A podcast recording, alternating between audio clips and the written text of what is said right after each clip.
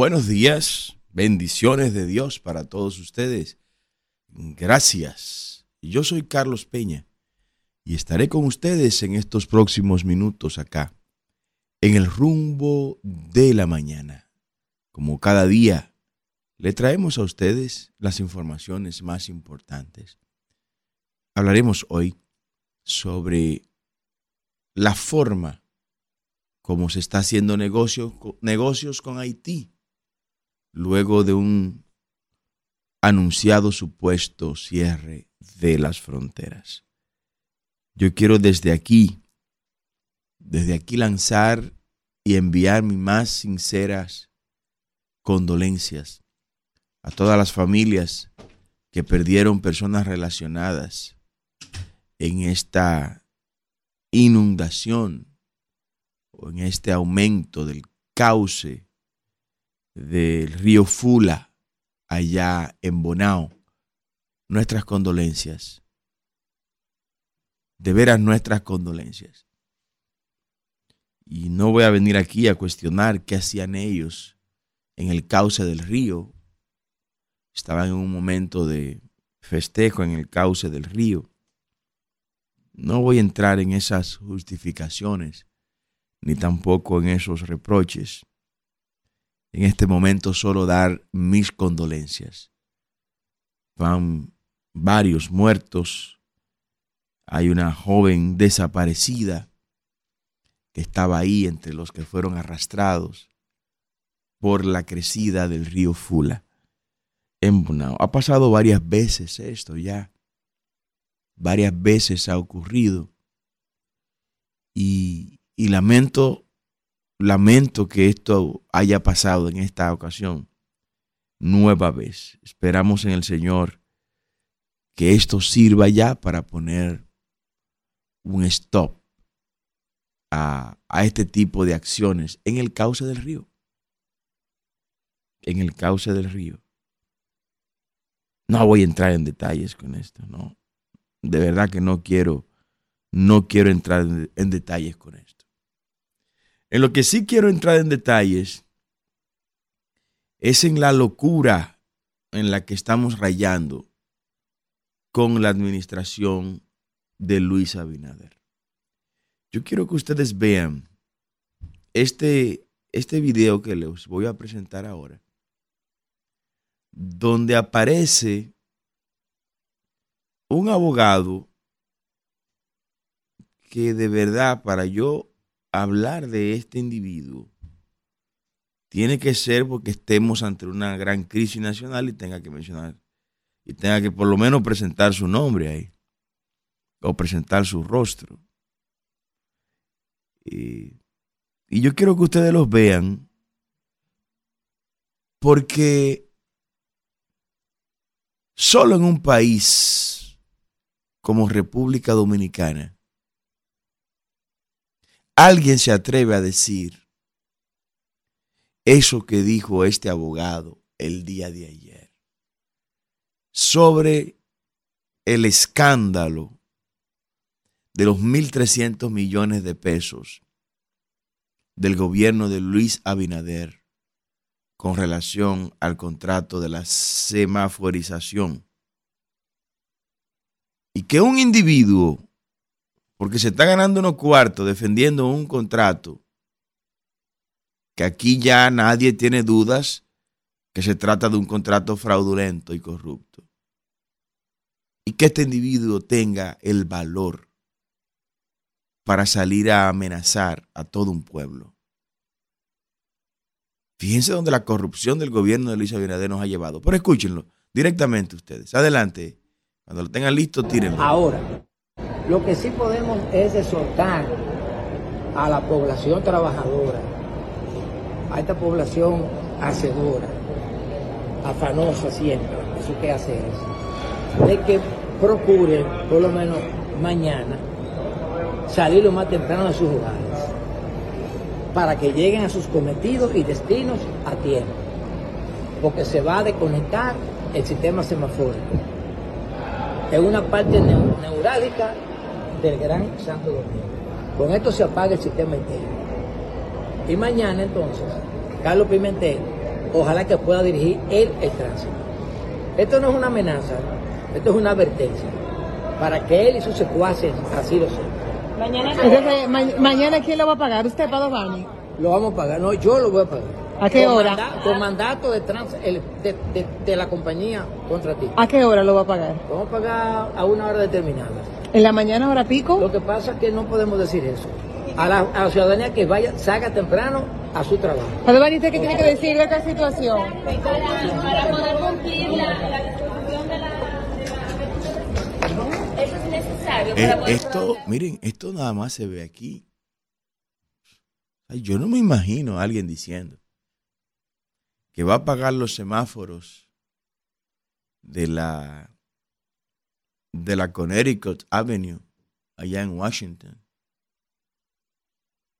Pennsylvania Avenue. Yo no, o sea, no me lo no me lo imagino una empresa diciendo que va a pagar que va a pagar los semáforos allá en Londres. Eso ocurre aquí. Y ocurre aquí, bueno, porque aquí es donde se dan esos contratos amañados, preñados de corrupción. Preñados de corrupción. Miren dónde nos lleva Luis Abinader. Hay un país en el mundo donde una empresa privada se encuentra con el derecho de caotizar el tránsito terrestre de la ciudad capital de ese país. Ese es otro logro de Luis Abinader. Ellos no lo van a hacer esto. No lo van a hacer porque ya sería un extremo, ¿no? No creo que lo haga la empresa. Por más amenaza que no creo que lo hagan, sinceramente.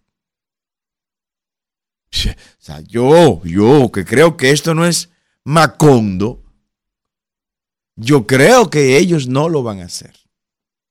Y que en el día de hoy nos vamos a mover por la ciudad capital. Si hay energía eléctrica, porque hoy amaneció la mitad del Gran Santo Domingo apagado. Yo quiero que vayan a Santo Domingo Norte a hacer la encuesta, a ver. Después de amanecer como amaneció la gente en Santo Domingo Norte, y en toda esta zona, entrando a la capital, Arroyo Hondo, Los Ríos. O sea, después de ver cómo esa gente amaneció sin energía eléctrica en el día de hoy, vayan y encuesten a esos dominicanos a ver si el gas pela. Ahí me dieron una encuesta donde el 66%, casi 70% de los dominicanos no creen en lo que dice la Gallup. ¡Qué barbaridad! cómo se destruye una marca. No creen en eso. No creen en eso, lo dijeron ahí. Pero vayan ahora. Gente que durmió sin aire.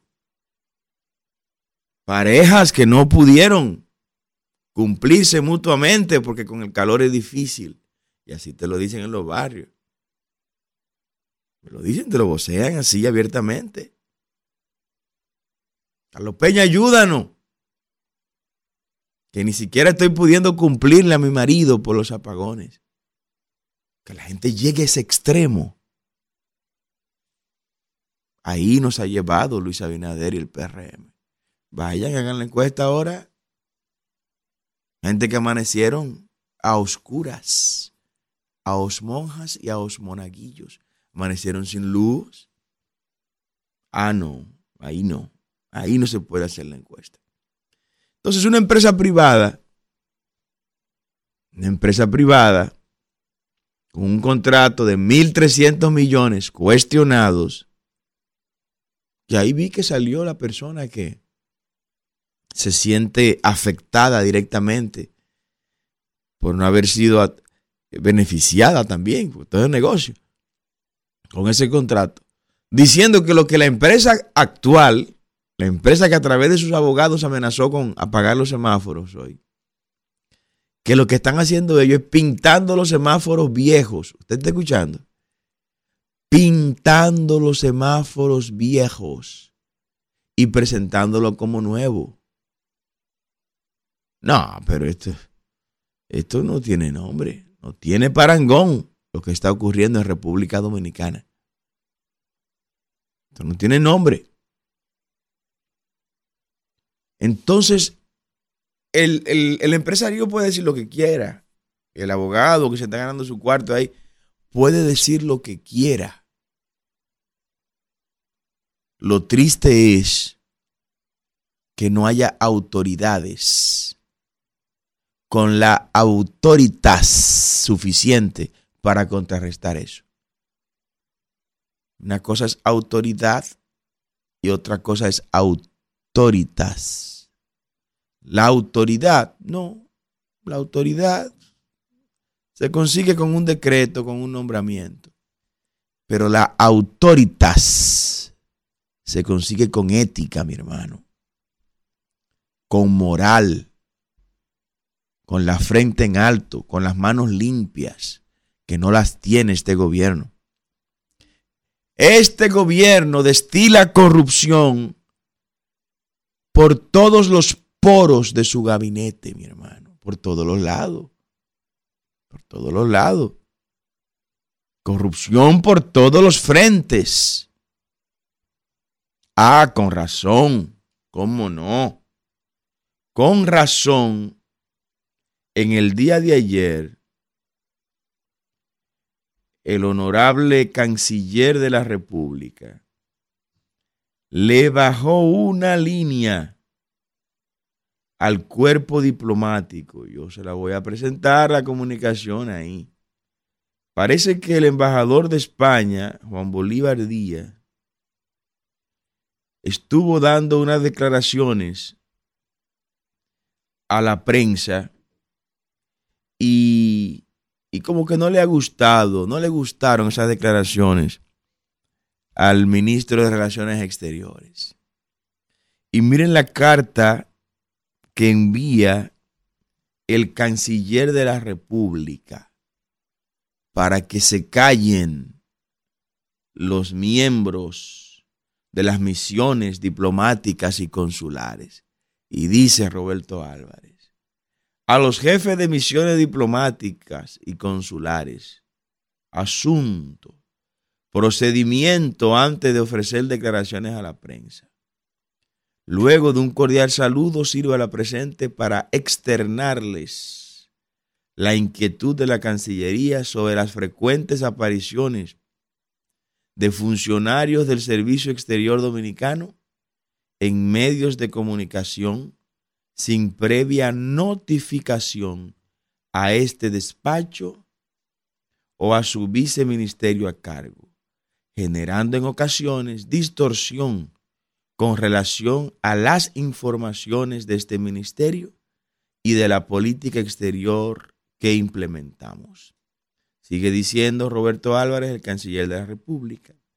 Estamos conscientes de los grandes avances que hemos obtenido y los logros que seguimos cosechando en nuestro servicio. Yo no lo conozco, ministro, ni el pueblo lo conoce, de nuestro servicio exterior y la importancia de visibilizarlos. Sin embargo, es menester contar con una comunicación estratégicamente articulada y coordinada bajo los lineamientos institucionales. Sobre este particular, tenemos a bien reiterarles que la vocería oficial del Ministerio de Relaciones Exteriores recae en la figura de su ministro o en quien éste delegue para un tema determinado. En este sentido, instruimos a que cuando reciban una solicitud de información por parte de la prensa, consulten a su viceministerio a cargo y esperen respuesta sin comentar con la prensa sobre este procedimiento. Oiga bien, esta carta Roberto Álvarez está diciendo que no se publique. Nosotros la tenemos, la hemos conseguido. Roberto Álvarez está diciendo al cuerpo consular y diplomático que no se filtre esta comunicación, pero ya es muy tarde, ministro. Ya, mire, la, tiene el pueblo. Pónmela de nuevo, Kelvin, que la gente la vea ahí. Asimismo, una vez cuenten con la autorización para participar en un medio, es importante notificar a la Dirección de Comunicación de este ministerio y suministrar toda la información al respecto para asesoría, seguimiento, monitoreo y retroalimentación.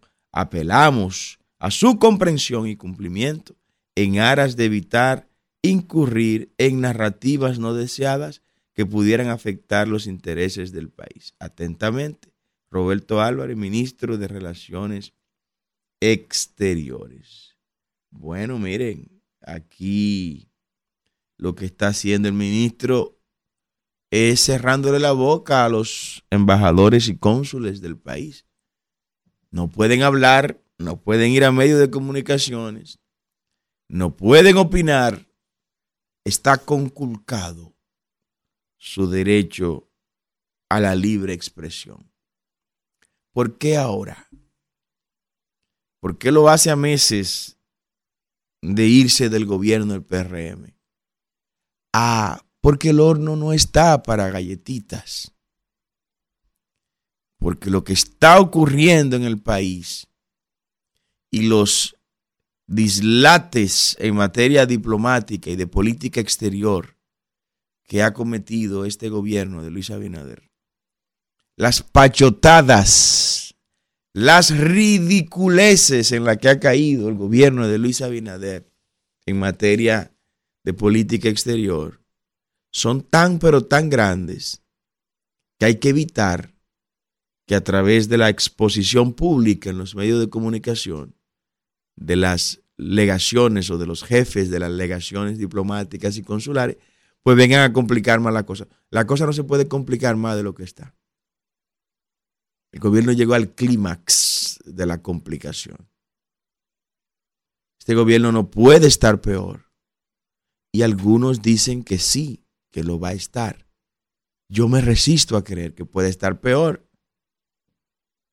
Peor que en este momento.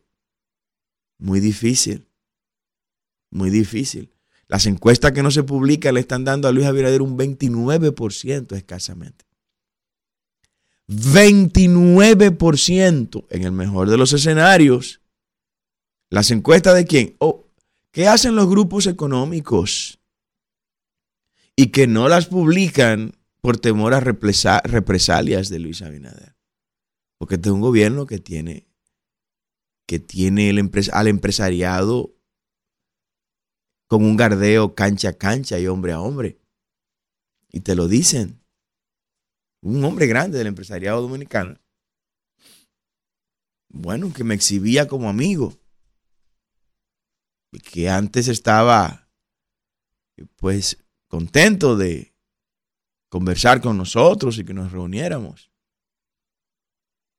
Lo último que me dijo fue, Carlos, no podemos reunirnos donde nos reuníamos. No podemos llamarnos por los teléfonos que nos llamábamos.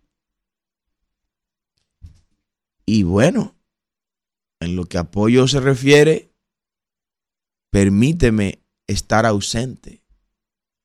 Y voy y lo visito a un lugar que no nos puedan ver y dicen, pero ¿y por qué usted hace esto? No, nos tienen acorralados. El gobierno tiene acorralado al empresariado. Por eso usted ve que el empresariado, los que no están alineados, están callados, aguantando en silencio. Aguantando en silencio. Porque los están acorralando. Y cuando un gobierno llega a ese nivel de cosas, bueno, es porque las cosas no están bien. No están bien. Para nada están bien. Y esta comunicación del canciller no es solo en la Cancillería que está pasando. Ustedes conocen un viceministro de turismo. Vamos, vamos a empezar a hablar con nombre y apellido. Ustedes han escuchado hablar a un viceministro de turismo. Ahí no se puede decir nada. Ahí solo puede hablar el ministro de turismo, mi hermano. Y si cometió el error un viceministro o una viceministro de salir de que en una foto y en un programa o algo, al otro día tiene una reprimenda vergonzosa, infantil. ¿Te he escuchado un director provincial de turismo dar declaraciones. No existen. No existen. tienen miedo de que su gente hable. Están atemorizados porque tienen temor de que de que la línea discursiva, de que la narrativa sea diferente a la mentira que de forma centralizada se está enviando desde los ministerios.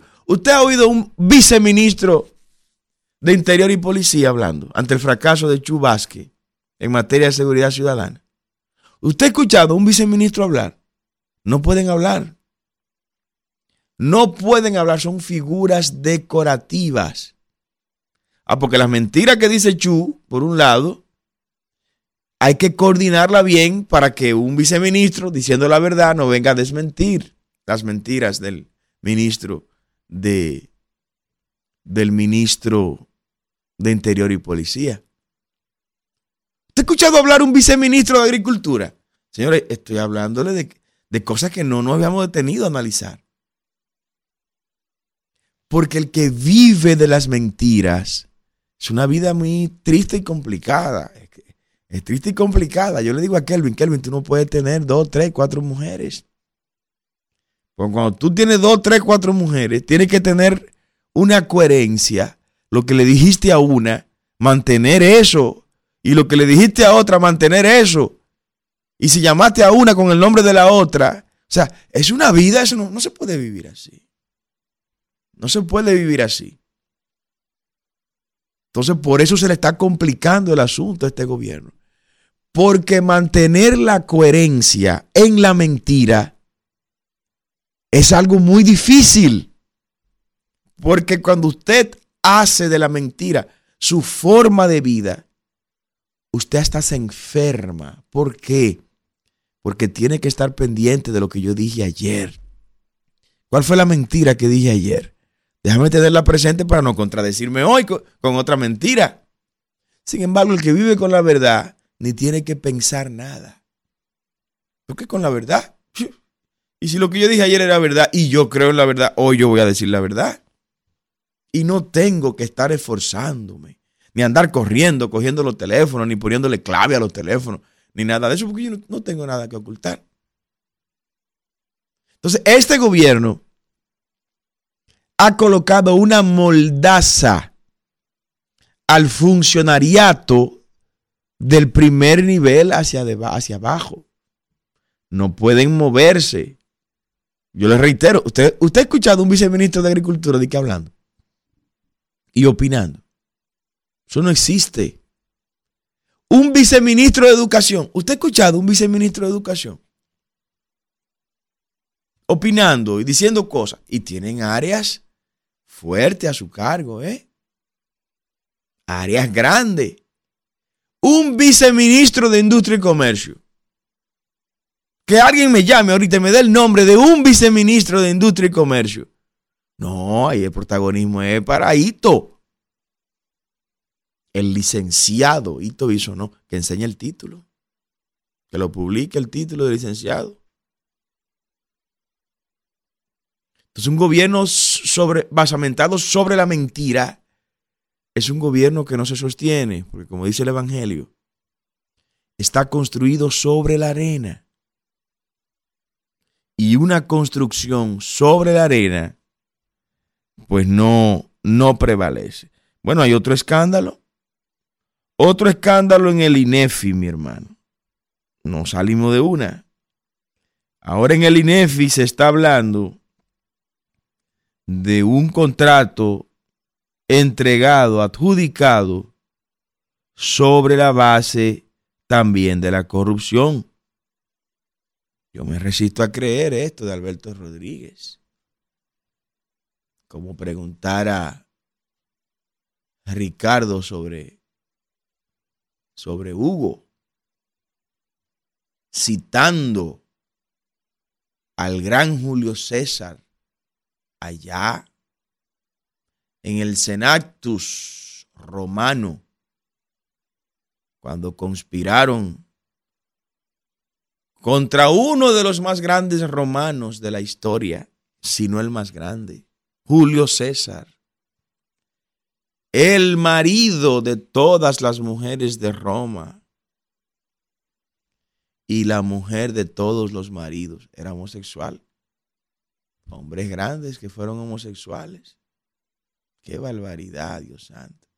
Julio César, cuando allá le introdujeron esa daga y ve a su hijo de crianza, Brutus, y le pregunta, tú, Brutus, Filimí, hasta tú, Brutus, hijo mío, yo me resisto a creer esto de Alberto Rodríguez. Y preguntarle Alberto, viejo amigo, hasta tú, Alberto, aclara eso, 200 millones de pesos, un contrato, según ha salido a la palestra, un contrato de 200 millones de pesos en franca violación a la ley de compra y contrataciones. Esto ha tocado fondo, es demasiado. Es demasiado, es por todos los lados. Por todos los lados que hay pus en este gobierno. El gobierno cuyo candidato presidencial a la natimuerta reelección ha pretendido enarbolar como grito de guerra la honestidad. Fallaron los asesores. Mauricio de Bengochea se quemó en esta ocasión. Se quemaron los colombianos, se quemaron los brasileños, se quemaron, presidente Abinader. No, es la, no puede ser la honestidad. Su grito de guerra, eso, eso déjeselo a otro. Pero su gobierno, honesto, su gobierno no es honesto, presidente. Su gobierno no es honesto. Su gobierno destila pus por doquiera que le tocamos. Su gobierno es un río caudaloso de putrefacción administrativa. es el gobierno que usted encabeza. Y no solo, no solo que es corrupto su gobierno. No. Es que le molesta también que uno le diga corrupto. Si usted es corrupto, lo menos que uno puede llamarle es corrupto. Si usted roba, lo menos que le podemos decir es que usted es un ladrón y usted no puede ponerse bravo por eso. Porque es la definición de la por la actividad que usted realiza. No solo eso, sino que es un gobierno traidor. Miren lo que está ocurriendo ahí en Haití. Lo que está ocurriendo en la frontera nuestra es el acto de traición más grande que se haya vivido en la historia de la República después de la traición de Santana con la anexión. Sin nadie pedírselo, sin estar en guerra, sin los haitianos presionarnos, Luis Abinader agarró y le entregó cientos y cientos de kilómetros cuadrados a Haití de nuestro territorio. O sea, Abinader ha hecho nuestra república más pequeña, no solo en lo ético, en lo moral, sino también en su geografía. Luis Abinader, con esta construcción de la malla de gallinero, dejó un área suelta, sola, y no me vengan con el eufemismo de que en Estados Unidos hay un, espacio que está eh, que le pertenece a Estados Unidos y que está no, no, no, olvídese de eso. Dejen de buscar comparaciones ridículas para justificar su traición a la patria. Luis Abinader ha traicionado a la patria desde el primer día de su gobierno. Y lo que ocurrió en Haití ahí es que esos haitianos fueron a ocupar el terreno que Abinader le entregó. Y quemaron gomas y todo en territorio que de acuerdo a los tratados internacionales, específicamente el del 1939, es territorio nuestro, pero que Luis Abinader de facto ha modificado esos acuerdos. Señores, estaban quitando la pirámide. Las pirámides, los puntos, los bornes que definen la frontera entre Haití y nosotros, lo estaban quitando los haitianos. ¿Y qué estaban diciendo? No, ya esta no es la división. Ya esta no es la frontera. Déjame ver, yo tengo este video y tengo que mandárselo a Kelvin y Isidro, porque esto, óigame, esto es para uno salir. Uno, y yo no sé qué hacer, de verdad que yo, ¿qué, ¿qué más podemos hacer? ¿Qué nos falta? ¿Qué nos falta por hacer y por decirle a, este, a esta administración? ¿Qué es lo que no le hemos dicho ya a este gobierno? gobierno traidor, un gobierno de, de amplia simulación. Está por ahí ese video, tengo que mandárselo. Los haitianos fueron a quitar, a quitar las pirámides. Fueron a quitarlas porque según ellos y según Luis Abinader, se movieron las fronteras. Se movieron las fronteras. Y ellos dijeron, bueno, pues si ya se movieron, vamos entonces a sincerarnos y vamos a tomar y vamos a ocupar esto, esto aquí.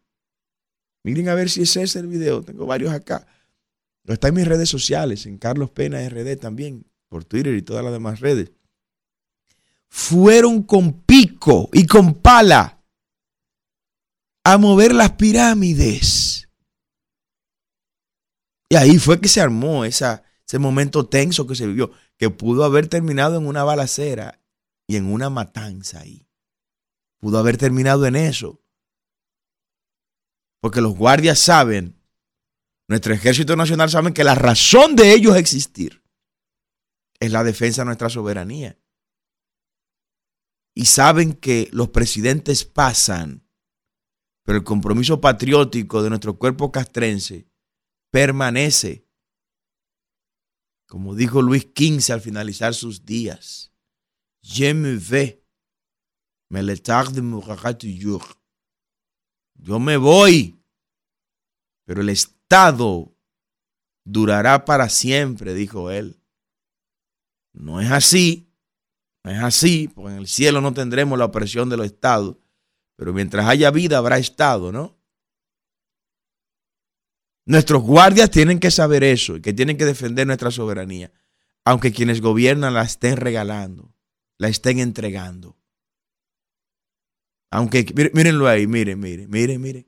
Pico, pala. Miren la pirámide, miren la pirámide, miren. Ese punto, ese punto es la frontera nuestra. Pero Luis Abinader la dejó fuera. Construyó la malla de gallinero como a 150 metros de esa pirámide y los haitianos fueron, dicen, ah, bueno, como ya ellos no quieren este pedazo, entonces ellos construyeron su malla de gallinero allá, los dominicanos. Significa que nos dejaron este pedazo a nosotros. Y comenzaron a darle Picasso a la pirámide para sacarla. Miren el pico ahí, miren, miren, miren el pico. O sea, yo no estoy hablando de mentir. Nunca le he mentido, pueblo. Y nunca le voy a mentir. No es parte de nuestro diseño la mentira. Es una vida muy infeliz la vida que tiene que vivir el que miente. Es una vida muy triste. Miren, miren lo Picasso. Señores, eso, pero eso ni Pedro Santana. Luis Abinader reemplazó a Pedro Santana. Pedro Santana ha sido reemplazado por Luis Abinader en el salón de la fama de los traidores. Dejar la pirámide fuera. Y que aquí se lo estábamos advirtiendo mes tras mes. Usted no ha escuchado mes tras mes advirtiéndole. Entonces luego viene con, con un pseudo patriotismo y un pseudo nacionalismo en el que no cree. Él no cree en eso. Él no cree en eso. La patria dominicana para él es algo más. Esto se hunde, esto se va a la porra y él tiene territorio de más en Medio Oriente para donde irse. Nosotros no. Nosotros no. Usted tampoco. Esto es lo que tenemos. Y esto tenemos que defenderlo. Defenderlo por encima de toda la publicidad gubernamental. Tenemos que defenderlo por encima de toda esta parafernalia y este dispendio obsceno de los recursos de los dominicanos en propaganda. Esto tenemos que defenderlo por encima de la ilusión que nos quieren vender, de la percepción electoral que nos quieren imponer a través de encuestas fraudulentas y amañadas, que nos pintan a alguien que no llega a un 30% en este momento como alguien que tiene un 50 y pico. Eso ni ellos se lo creen. Porque lo hacen a usted un estúpido. Creen que usted es un estúpido. Que lo que usted está viviendo en el supermercado no es verdad, que es una ilusión suya. Que lo que usted está viviendo con las empresas distribuidoras no es real, que eso es una cosa suya, un invento suyo. Que aquí la cosa está bien. Entonces creen que se puede hacer lo mismo que se hacía antes, ¿no? Ah, no, no, antes yo ponía que el periódico X pusiera esto en primera plana y ya eso era lo que el pueblo creía. Pero son cavernícolas si ustedes están creyendo eso todavía. No, ya no es así, señores. Ya no es así. Yo vengo y le hago un programa de una hora completa sin haber leído un solo periódico. Sin haber leído un solo periódico y le traigo los temas que usted no lo va a leer en esos periódicos. Ah, pero temas de actualidad que le impactan su vida y su desarrollo. ¿Cómo cuál? Como la falsa del cierre de la frontera.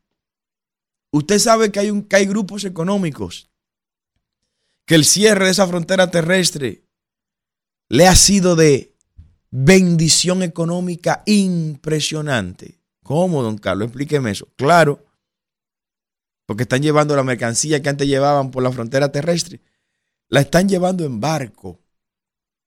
La están llevando en barcos. Verdad aduana. Verdad portuaria. O sea que la frontera está cerrada es para nuestros productores de huevo.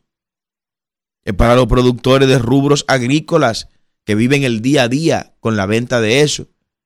Pero para los grandes, que tienen capacidad de enviar decenas de contenedores semanales de productos que antes comercializaban por la vía terrestre. ¿de qué cierre me están hablando? Falsantes. Está cerrada para los pequeños, para los humildes, pero los grandes siempre tendrán la forma de escurrirse. Que la gente hable, Isidro. Vamos a escuchar a la gente. Exprésese con libertad sin palabras obscenas, pero con libertad. 809 682 9850 1833 380 0062 es la línea internacional. Nuestra diáspora. Reitero la línea local. 809 682 9850 y la internacional 1833 380-0062. Buenos días. Sí, buen día, Carlos. ¿Cómo está? Muy bien, buenos días. Bueno, eh, Carlos es José de los Alcarrizos. Un abrazo, José. Gracias, gracias. El gobierno lo que tiene que estar pendiente es que ayer yo voy a una clínica porque no puedo ir a un hospital público porque es perder mi tiempo. para un urólogo verme, que quería que me viera un urólogo, tengo que durar por lo menos dos semanas yendo para que me pueda ver. Eh, y cuando voy a la clínica, ¿cuánto es la consulta? Me dicen, si tiene seguro, 1.500 de diferencia. Dios amado. 1.500 de diferencia, ok. Voy al urólogo, me da una recetica con dos patillas, dos variedades. Compré esa patillita, lo que se hace los análisis. Cuando voy a la, farmacia, me dicen, no, no le cubre el seguro. es un seguro APS que es malísimo, no le cubre el seguro. Eh, pero estas dos pastillas le valen 4.800 pesos. Oh, Dios mío. ¿Qué tuve que hacer, Carlos? Deja la, receta ahí, meterla otra vez en mi cartera y dejarla ahí.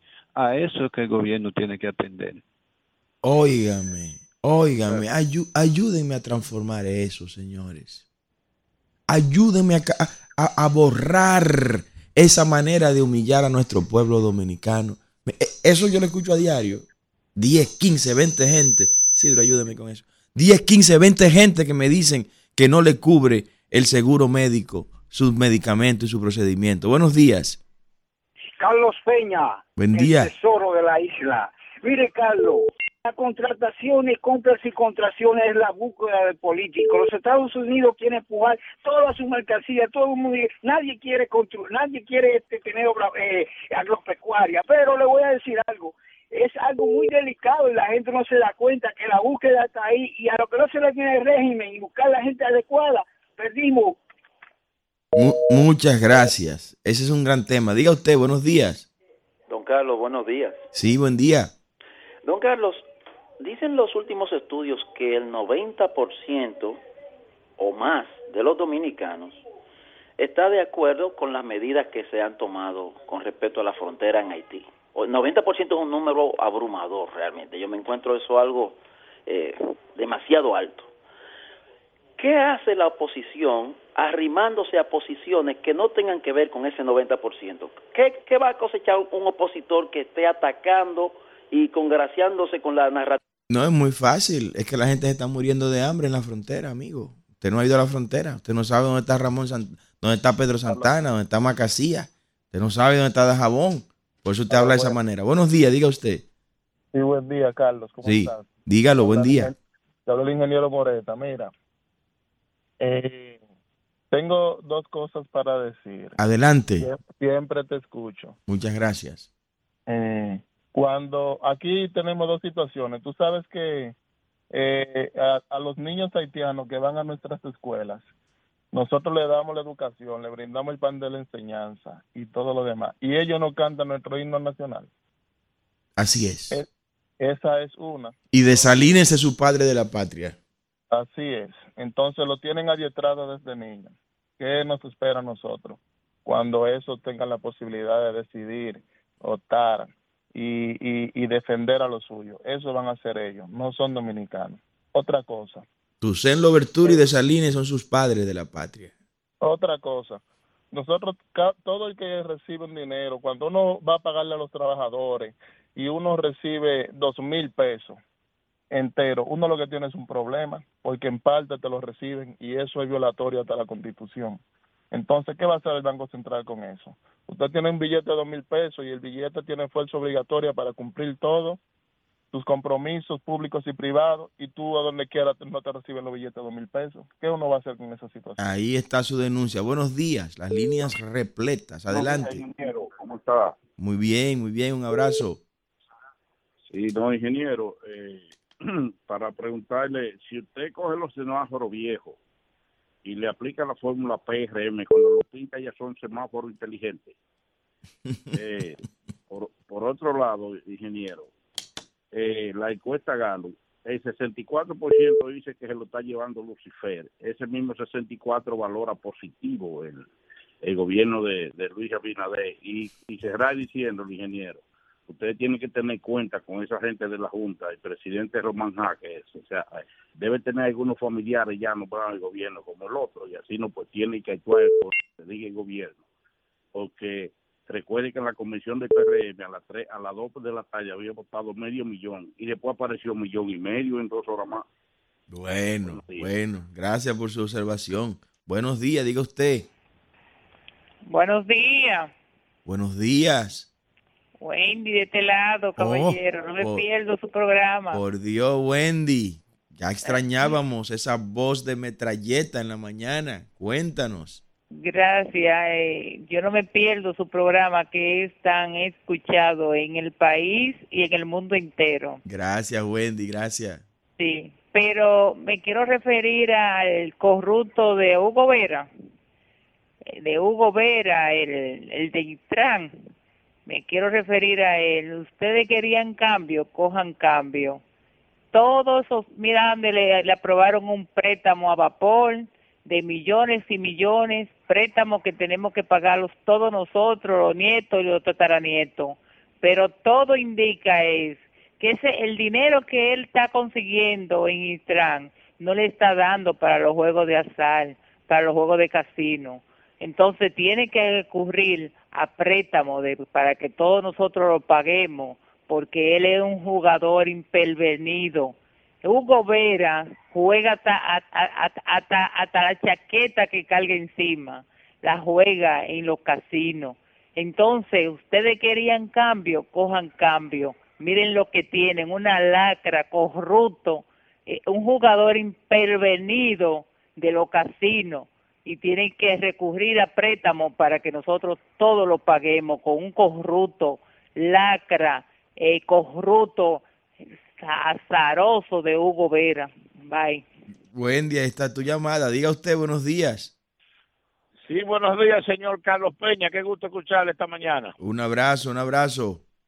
Igualmente, Samuel desde New Jersey, Estados Unidos. Saludos, Hermano, Samuel. Díganos. Igual. Yo estoy muy de acuerdo contigo en cuanto tú llamas por su nombre a la canallez que recibimos de la persona de Luis Abinader y del PRM. Ese señor es un antipatriótico, está vendiendo nuestra patria, se le está cediendo al antojo de, de, de Biden, de los Clinton y, esa, y esas otras gangas que están en Haití, que son las mayores.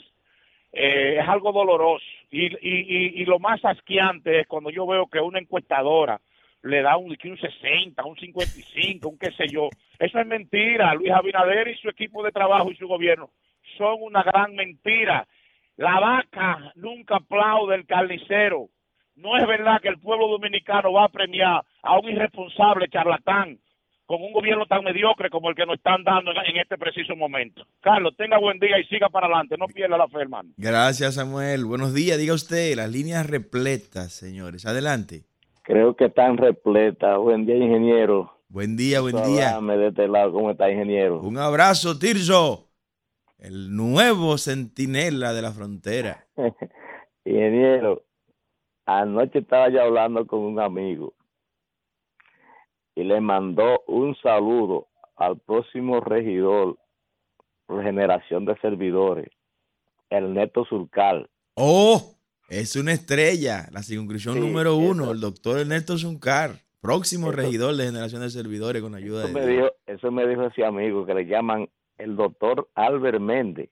No sé Así si mismo. lo conoce, pero ellos son muy amigos. Sí, sí, sí. Ingeniero, estamos llamando porque hay serios problemas para acá, para Comendador, si no meten su mano en el futuro.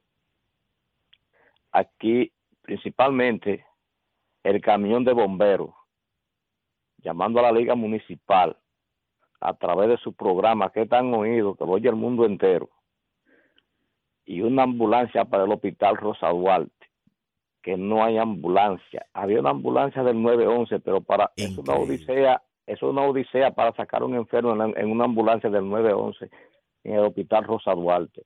Y el camión de bomberos, que ya no sirve para nada, donde ya aquí hay casa de tres plantas, y muchas veces esa casa, eh, no muchas veces, sino que nunca esa casa de tres plantas, para la, de tres plantas para abajo, no tienen escalera de servicio, no tienen escalera de emergencia. Y si se arma un incendio y un camión que no sirve, imagínese usted ya usted lo que puede, lo que puede pasar. Increíble. Ya que, ya que las autoridades de aquí no están haciendo ningún tipo de movimiento, pero nosotros que somos candidatos a cualquier problema de eso tenemos que exigirlo Así mismo, Tirso. para el futuro. Gracias, es- ingeniero. Sigo escuchando. Gracias, Tirso. Buenos días. Las líneas llenas, señores, pero no podemos continuar. Diga usted, buenos días. Buenos días. Buen día. Sí, mire, le habla Antonia de Santo Domingo Este. Están acabando con nosotros con la factura eléctrica. Cuatro bombillitos y una bomba de, de cisterna. 27 mil. 200 pesos mío. de factura. esa fue ¿Qué su factura? hacer, Carlos Peña, sí, con, e- con esta explotación. Eh, Protecón abar- abarrotado de personas en fila para ir a reclamar y no mi- hacen nada por nosotros. Mire, y, y con esos 27 mil pesos que le llegó esa factura, con esa factura de 27 mil pesos que le mandó Luis Abinader, usted va a, vo- a votar por él. ¿Cómo yo voy a votar por ese criminal? Llévame, llévame, sí. Mañana será noticia, donde hay más variedad, la propuesta matutina